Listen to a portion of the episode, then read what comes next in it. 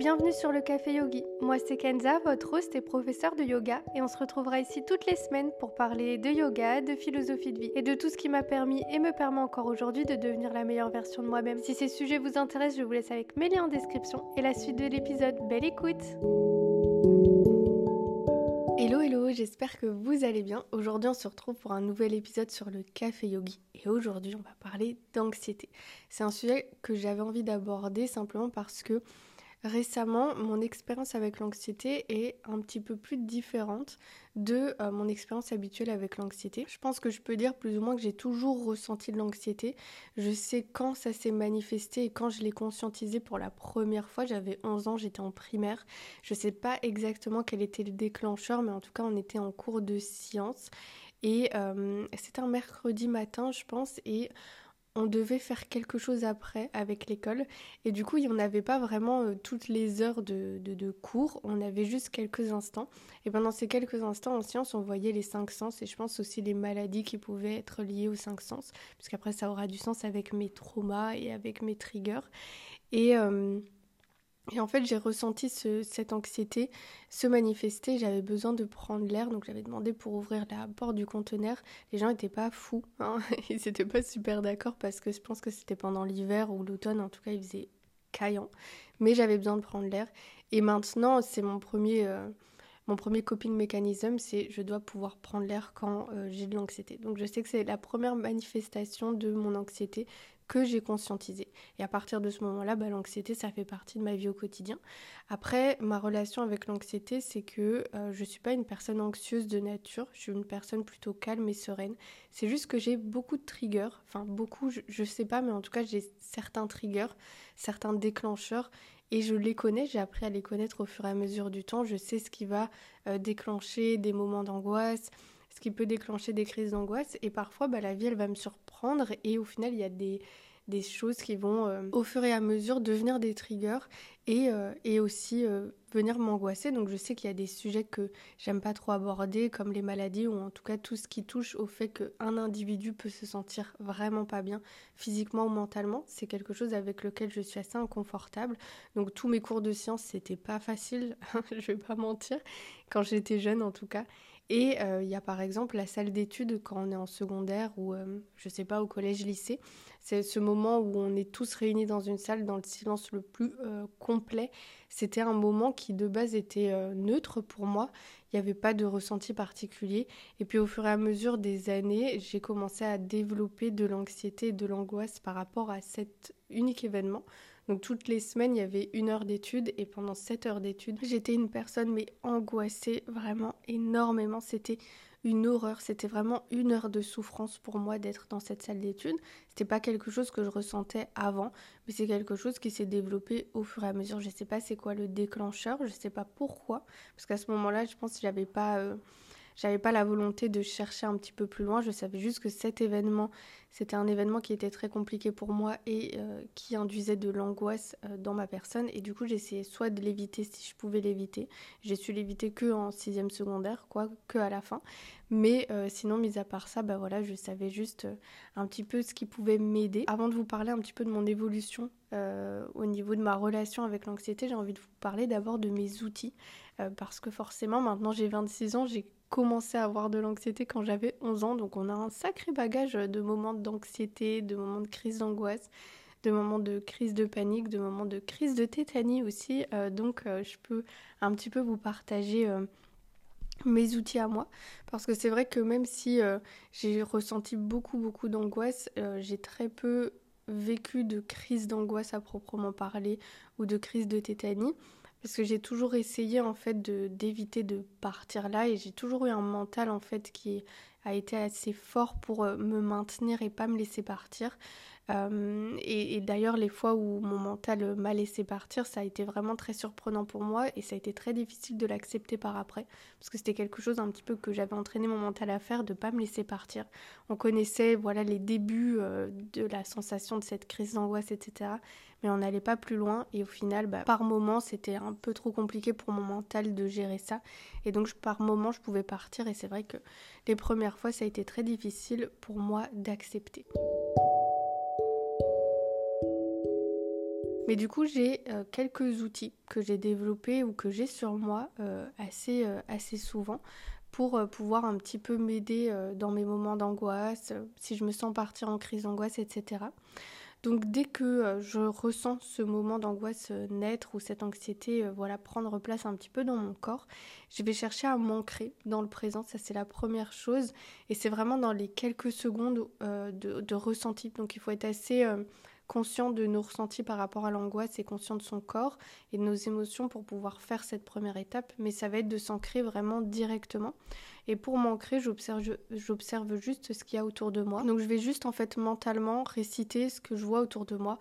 Je vois de la nature, je vois des arbres, je suis assise dans le train, euh, je vois des fleurs sauvages, je suis entourée de personnes, le train est gris, euh, le ciel est bleu, il pleut, il neige, il vente, je suis habillée de telle manière, je ressens mes vêtements en connexion avec mon corps quelle matière, euh, quelle sensation, quel ressenti, qu'est-ce que je suis occupée de faire, est-ce que je suis occupée voilà, d'écouter quelque chose en particulier, est-ce que je suis occupée de faire une activité en particulier, est-ce que je contemple simplement, etc. etc. Et peut-être qu'à ce moment-là également, je vais essayer voilà, de relever un petit peu des moments de gratitude. Donc même si ma journée elle vient de commencer ou si elle a déjà commencé depuis quelques heures, je vais essayer de me dire tiens, est-ce qu'il y a des belles choses qui se sont passées aujourd'hui ou récemment? Et je vais aussi les réciter et je vais aussi y penser. Donc je m'ancre dans le présent en euh, récitant un petit peu ce que je vois autour de moi, mais je vais aussi un petit peu apporter de positivité, d'amour et de joie en pensant à la gratitude et à des choses voilà pour lesquelles je suis reconnaissante, que ce soit immédiat ou que ce soit euh, voilà depuis des années, quelques mois, des belles activités, des belles expériences que j'ai pu vivre récemment, etc. Ensuite, je vais essayer d'étendre mes euh, expirations en particulier. Donc je vais focus un petit peu sur ma respiration. Alors je sais que ça peut être très compliqué, surtout quand on est une personne anxieuse qui a tendance à partir dans des crises d'angoisse de euh, faire un travail autour de la respiration. Je l'ai vécu aussi, ça a été très compliqué et parfois c'est encore très compliqué. Parfois je vais simplement m'installer pour euh, méditer et au final avoir ce focus sur ma respiration et essayer de gérer ma respiration, ça me fait trop ressentir cette... Euh, cette anxiété et le moment où ma respiration elle part un peu en cacahuète.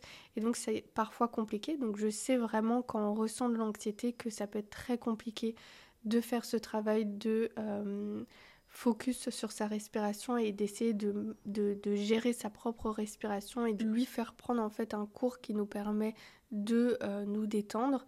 Je sais, je sais vraiment que ça peut être compliqué, mais c'est vraiment très important de le faire. Ce que j'aime bien faire, moi, c'est déposer ma main gauche sur ma poitrine et ma main droite sur mon ventre pour vraiment essayer de guider mes respirations ventrales et en même temps vraiment me reconnecter à mon corps. Donc me dire je suis là, je suis consciente de ce que je suis occupée de faire, de cet exercice de respiration et c'est ok, tout va bien. Et je peux simplement guider ma respiration comme ça et étendre mes euh, expirations puis au fur et à mesure étendre mes inspirations également et reprendre une respiration assez calme. Une chose que j'ai toujours sur moi et qui m'aide avec mes respirations, c'est mon Apple Watch. Alors oui, euh, consumérisme poussé à la consommation. Certes, c'est pas obligatoire d'avoir ça. Moi, je sais qu'avant ça, j'avais une vidéo de cohérence cardiaque enregistrée sur mon téléphone. Donc euh, vraiment enregistrement d'écran comme ça, j'étais sûre de pouvoir l'utiliser même quand j'étais dans l'avion et que j'avais pas internet.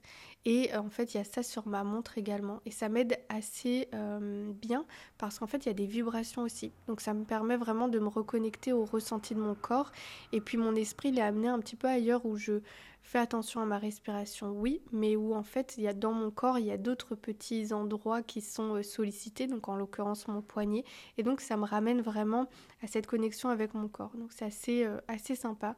Peut-être à simplement enregistrer euh, voilà, cette vidéo de cohérence cardiaque que vous aimez bien et euh, à la voir sur vous, sur votre téléphone. Parce que ça permet aussi pour moi en l'occurrence de regarder. sur la montre, il y a aussi une animation. Sur cette vidéo de cohérence cardiaque, il y avait aussi une animation. Donc ça me permettait en fait de vraiment me recentrer sur quelque chose d'autre. Oui, effectivement, je fais des exercices de respiration. Peut-être il y a des ressentis dans mon corps, des vibrations ou simplement mes deux mains posées sur mon corps. Mais il y a aussi mon regard qui est maintenu par quelque chose. Ça permet juste vraiment de me vider l'esprit et de pouvoir un petit peu reset euh, mon corps et mon esprit et me dire ok là on peut repartir sur de bonnes bases, tout va bien. Autre chose que j'ai avec moi c'est des huiles essentielles. Donc c'est les, euh, huiles essentielles, euh, je sais plus exactement comment ça s'appelle, mais c'est un petit pour le stress. Et il y a un mélange de 12 huiles essentielles. Et euh, c'est quelque chose que j'ai toujours sur moi. C'est un petit, euh, un petit récipient en verre. Et ma maman, à l'époque, quand j'étais en secondaire, euh, me, l'avait acheté pour la première fois parce qu'elle avait demandé au pharmacien un petit peu qu'est-ce qu'on pouvait avoir pour aider avec mes anxiétés et mes angoisses et mon stress, etc. Et il avait fourni ça.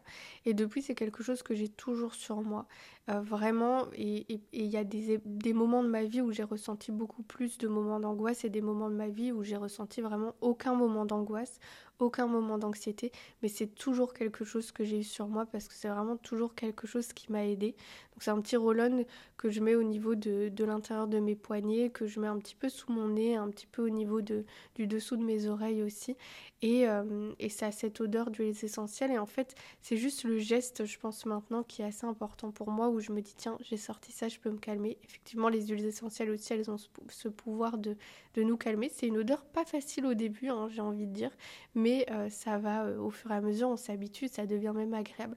Je sais quand j'étais en secondaire, ça se sentait dans toute la classe, donc tous mes camarades pouvaient savoir quand j'étais stressée, mais de toute façon, c'était quelque chose qu'on s'était partagé à l'époque aussi d'être stressée, d'avoir des crises d'angoisse et de faire attention à ça. Donc, euh, voilà, c'est quelque chose que je partageais aussi avec, euh, avec mes camarades qui pouvaient être euh, parfois angoissés, parfois stressés.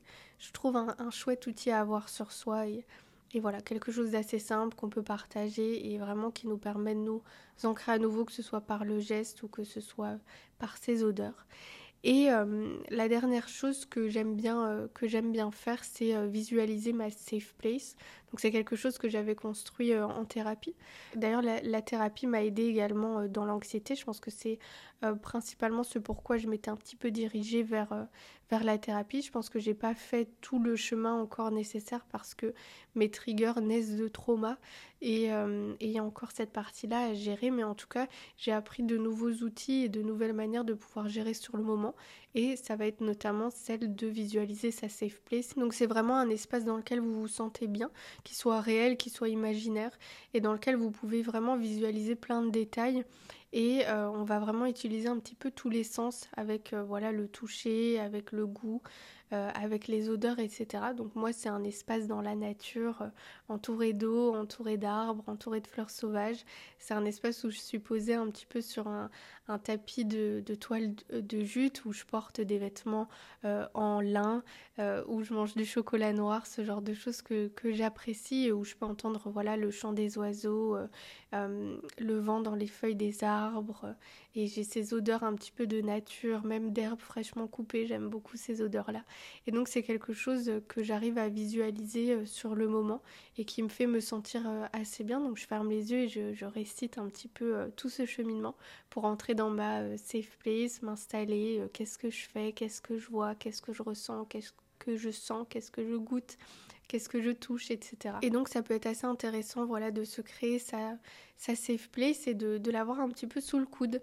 Vous l'avez en tête euh, dans un coin et dès que vous ressentez un petit peu d'anxiété, un petit peu de stress, bah, il n'y a pas de raison de ne pas avoir euh, cette opportunité et cette belle opportunité de se glisser en fait dans sa safe place petit à petit et de vraiment se sentir dans un espace dans lequel on est confiant, dans lequel on est bien, dans lequel on est au calme. Et, euh, voilà, et c'est assez agréable. Donc ça c'est un peu tous les, toutes les petites choses que j'ai moi en fait euh, sous la main, que ce soit me recentrer, euh, m'ancrer à nouveau dans le moment présent, réciter des gratitudes, faire attention à ma respiration, faire des exercices de respiration, euh, étendre mes inspirations, mes expirations, avoir mes huiles essentielles et avoir euh, ma safe place. Et autre chose d'ailleurs, euh, oublié que j'aime particulièrement, c'est que j'ai des, des épisodes de podcast qui sont un petit peu ma safe place en fait et qui sont devenus au fur et à mesure du temps ma safe place et je les ai toujours téléchargés sur sur mon téléphone et sur mon application de, de podcast. Donc moi personnellement j'écoute mes podcasts sur Apple Podcast et euh, je les ai en fait enregistrés et téléchargés continuellement euh, simplement parce que quand je sais que je me sens un petit peu euh, voilà inconfortable je peux glisser mes AirPods et écouter ces épisodes aussi. Ça me permet un petit peu comme de recréer ma safe place parce que c'est juste des épisodes que j'apprécie énormément avec des personnes que j'apprécie énormément et avec un espace qui est créé vraiment de sensations de safe place. Donc ça peut être assez agréable peut-être de voir au niveau de certaines musiques de voir au niveau de certains épisodes de podcast de certaines conversations de certaines petites choses qui peuvent aussi vous aider. Donc voilà, c'est à peu près tout ce que j'ai en fait comme outil à faire sur le moment. Ah oui, encore autre chose, décidément, que j'aime particulièrement, c'est toujours avoir de l'eau. Euh, pour moi, il y a deux choses essentielles vraiment, et je pense que c'est même les prémices à euh, me sentir bien, c'est toujours avoir de l'eau sur moi et toujours avoir la possibilité de prendre l'air. Alors je sais que parfois ça peut être très compliqué. C'est vraiment ce qui ne me permet pas de me sentir bien quand je suis dans l'avion ou quand je suis dans des trains qui n'ont pas de fenêtres euh, ouvertes ou de la possibilité d'ouvrir les fenêtres. C'est vraiment de ne pas avoir de l'air. Et c'est vrai que pour moi c'est davantage compliqué de gérer mes angoisses quand j'ai pas cette possibilité de pouvoir prendre l'air ou de ressentir de l'air sur mon visage ou sur mon corps. Donc voilà, en vrai c'est vraiment juste les prémices euh, pour me sentir bien, une bouteille d'eau, une gourde, de l'eau d'une manière ou d'une autre et euh, la possibilité de pouvoir prendre l'air. Mais c'est pas toujours quelque chose qui est présent, donc je peux aussi utiliser les autres outils qui sont euh, qui sont en place. Et en amont en fait de ces outils que je fais sur le moment, il y a des petites choses qui peuvent m'aider euh, au quotidien. Et ça va être notamment euh, celle de euh, pratiquer la méditation. Donc la méditation, c'est quelque chose qui va m'aider avec l'ancrage et avec les exercices de respiration. Parce que si je je fais pas ces exercices de respiration pendant très très longtemps, lorsque je les reprends, vu que je suis quelqu'un d'anxieux qui perd le contrôle de ma respiration, eh ben ça me stresse davantage. Donc j'ai besoin d'avoir au travers de la méditation cet exercice de euh, focus sur ma respiration et de contrôle entre guillemets de ma respiration. Et en même temps cette possibilité de pouvoir euh, m'ancrer et de euh, m'aider à m'ancrer. Donc l'exercice de la méditation au quotidien ou assez régulièrement, c'est quelque chose qui en amont va m'aider à gérer mes angoisses et également à diminuer mes angoisses. Donc là, on est sur une branche du yoga.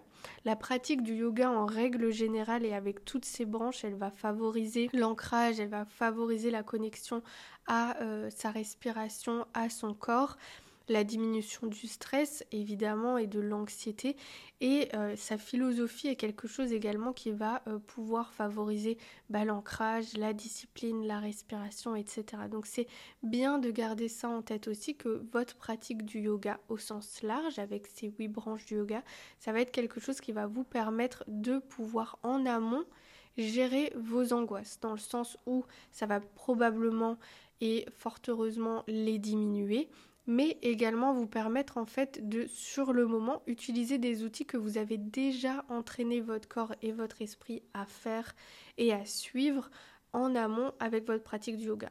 Se recentrer, l'ancrage, la respiration, le moment présent, euh, la safe place, etc. etc.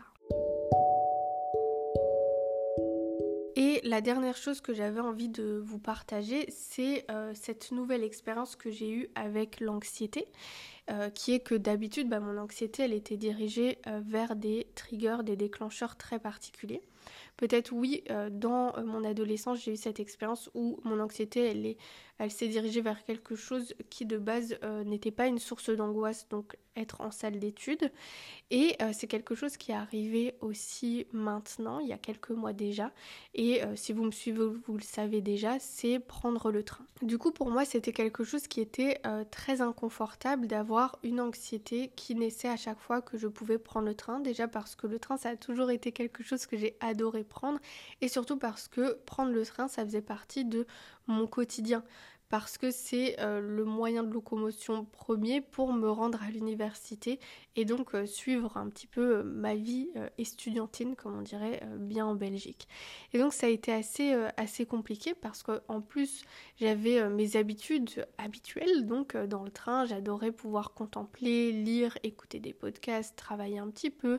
j'ai même appris à faire du crochet au fur et à mesure, j'aimais bien visualiser, j'aimais bien laisser parler ma créativité, etc. Donc ça a toujours été un chouette moment vraiment pour moi de prendre le train. Et au fur et à mesure, c'est devenu quelque chose de compliqué. Et donc, j'étais incapable de faire quelque chose. J'étais juste euh, en mode freeze. J'étais gelée sur place et il n'y avait pas la possibilité, et je n'avais pas la possibilité de pouvoir faire quelque chose parce qu'il fallait que je me concentre sur moi et de me dire non, je ne vais pas partir en crise d'angoisse, tout va bien. Euh, on est à tel arrêt, le prochain arrêt c'est tel arrêt, et encore après c'est tel arrêt, etc., etc. Et on va arriver à la destination finale saine et sauf, on le sait et tout va bien. Et donc j'avais perdu cette habitude de pouvoir faire euh, un petit peu euh, toutes mes habitudes et toutes les petites activités que j'aime bien faire dans le train. Donc sur le moment, il y a évidemment mes outils que j'ai essayé voilà d'utiliser. C'était pas vraiment euh, facile en fait. Et c'était la première fois que je rencontrais ça, que je, rencontrais en fait un mur au fait de pouvoir utiliser mes outils, mes outils habituels, et que n'arrivaient pas en fait à gérer mes angoisses, à les diminuer, etc. Et donc je me trouvais vraiment un petit peu démunie et c'était vraiment le ressenti. Donc j'avais euh, développé le fait que mon compagnon, ma soeur, voilà, m'accompagner dans le train, que ce soit au téléphone ou que ce soit en physique. Et si j'avais pas en fait euh, un accompagnateur avec moi, c'était vraiment horrible pour moi de prendre le train et c'était sûr que je partais en crise d'angoisse à un moment donné. Donc c'était vraiment vraiment très difficile, c'est devenu très handicapant parce que j'avais j'arrivais pas en fait à me rendre à l'université, j'arrivais pas à euh, faire ce que je devais faire et j'avais même euh, développé de l'angoisse euh, en règle générale. Donc tous les trains que je prenais, peu importe la durée, c'était vraiment horrible. Et et je vois que le temps passe et que rien ne s'améliore et puis je finis petit à petit par prendre la décision voilà de ne pas poursuivre mes études euh, parce que c'est quelque chose déjà euh, avec lequel euh, j'avais du mal depuis, que j'ai lancé ce podcast en fait. Je pense que le premier épisode parle exactement de cette réflexion-là. est-ce que je continue mes études ou est-ce que je les arrête parce qu'elles ne m'apportent pas du bonheur à l'heure actuelle. On a de la chance d'être dans une époque où on a la possibilité de pouvoir prendre cette décision-là, d'arrêter ses études et peut-être de les reprendre plus tard. Euh, et, j'ai envie de pouvoir un petit peu profiter de ça et j'ai envie aussi de focus sur autre chose. Et euh, petit à petit, du coup, j'ai pris cette décision de ne pas poursuivre mes études. Et ça a été une, une, décision qui était vraiment pas facile à prendre. Mais voilà, je me suis dit, il faut que je fasse attention à ma santé mentale. Et là, ma santé mentale, elle en prend un sacré coup de suivre quelque chose qui me fait euh, me sentir aller à contre-courant. Et euh, dans cette saison de vie dans laquelle je suis, je ressentais que j'avais besoin de tout autre chose. J'avais besoin d'une composante de vie tout à fait différente que celle que j'avais euh, auparavant. À partir de ce moment-là, à partir du moment où j'ai vraiment décidé de, de, lâcher prise, je vous l'ai déjà partagé, c'était lorsque j'avais partagé un réel sur le lâcher prise et que j'avais fait cette suggestion en story de peut-être euh, tourner votre semaine autour de ce thème de lâcher prise. Ben, j'avais fait la même chose. Et ça a vraiment tout changé dans ma vie. Et j'ai donc pris cette décision de ne pas poursuivre mes études. Et à ce moment-là, petit à petit, lorsque j'ai recommencé à prendre le train, toute mon anxiété avait disparu. Je peux à l'heure actuelle reprendre le train sans aucun problème et je peux à nouveau euh, sortir toutes mes petites occupations et euh, mes petites habitudes et je peux faire ça, je peux lire à nouveau, écouter des podcasts, je peux faire du crochet, je peux contempler, je peux juste, juste être heureuse en fait d'être là et d'être dans le train.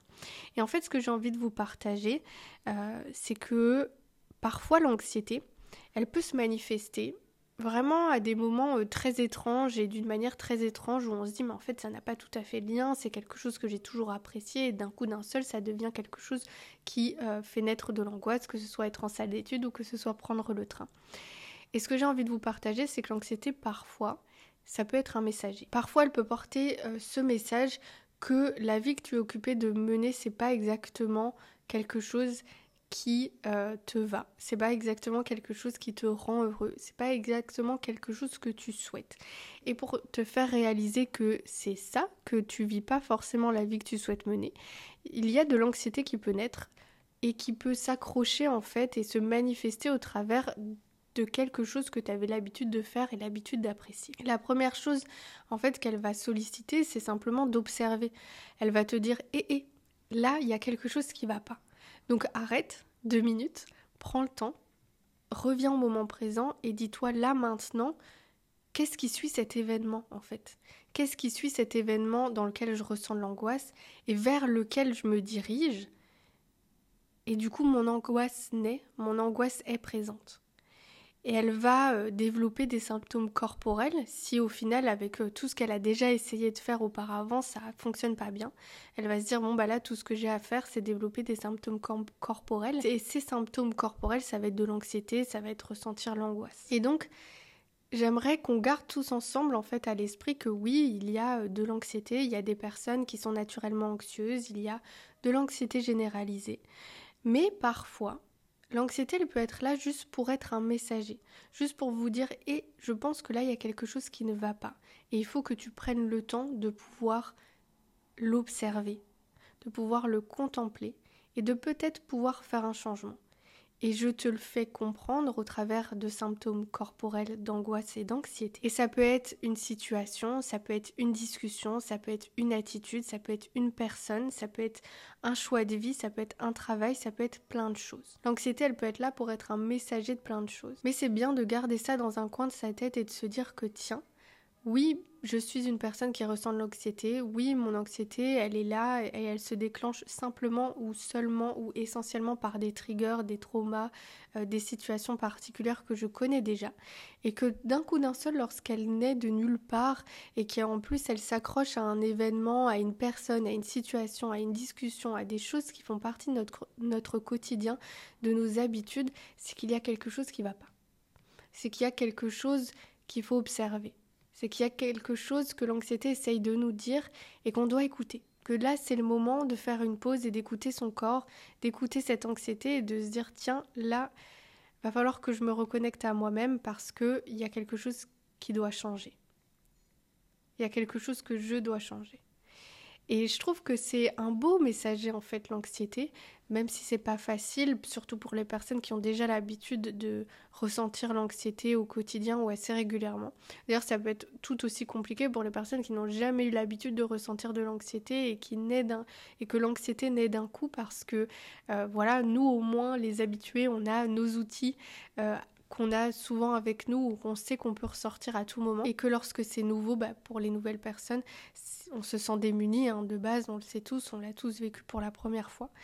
Mais, euh, mais j'avais envie de vous partager ça. J'avais envie de vous dire que on peut garder en tête tous ensemble que l'anxiété parfois ça peut juste être un message de faire une pause, d'observer, de faire un petit peu l'état des lieux et de se dire que là elle se manifeste parce qu'il y a quelque chose à changer parce qu'il y a quelque chose qui doit être dit, parce qu'il y a une situation qui doit être changée, parce qu'il euh, y a une situation qui doit être vécue, parce que plein de choses.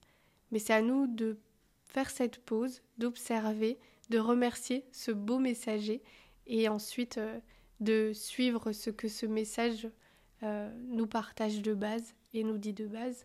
Et donc en l'occurrence pour moi, bah, c'était d'arrêter d'aller à contre-courant et, et, parce que j'associe en fait le train à ces destinations qui m'était inconfortable en fait de base.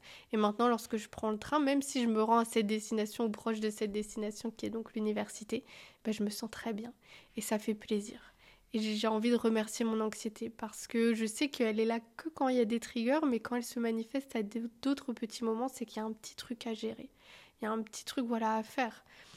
Et on le fait ensemble avec l'anxiété, avec nous-mêmes, avec nos petits outils, etc. C'est un travail, ça vient pas nécessairement du jour au lendemain et c'est ok. Mais, euh, mais c'est un beau messager et c'est à garder en tête que l'anxiété parfois ça peut être un messager et, euh, ça peut être une bonne chose en fait simplement. Ça va nous permettre de nous remettre un petit peu euh, sur notre chemin, le chemin qu'on veut suivre pour vivre cette vie qu'on souhaite et qu'on aime vivre. Et que ce soit voilà situation, conversation, choix, discussion, expérience, etc., etc. Peu importe, elle peut être le messager de plein plein de choses. Et c'est à nous de l'écouter, c'est à nous de la remercier et c'est à nous de nous laisser guider par cette, euh, cette anxiété, par ce messager. Du coup voilà, j'espère que cet épisode vous aura plu et euh, je vous dis à très vite dans un prochain épisode. Ciao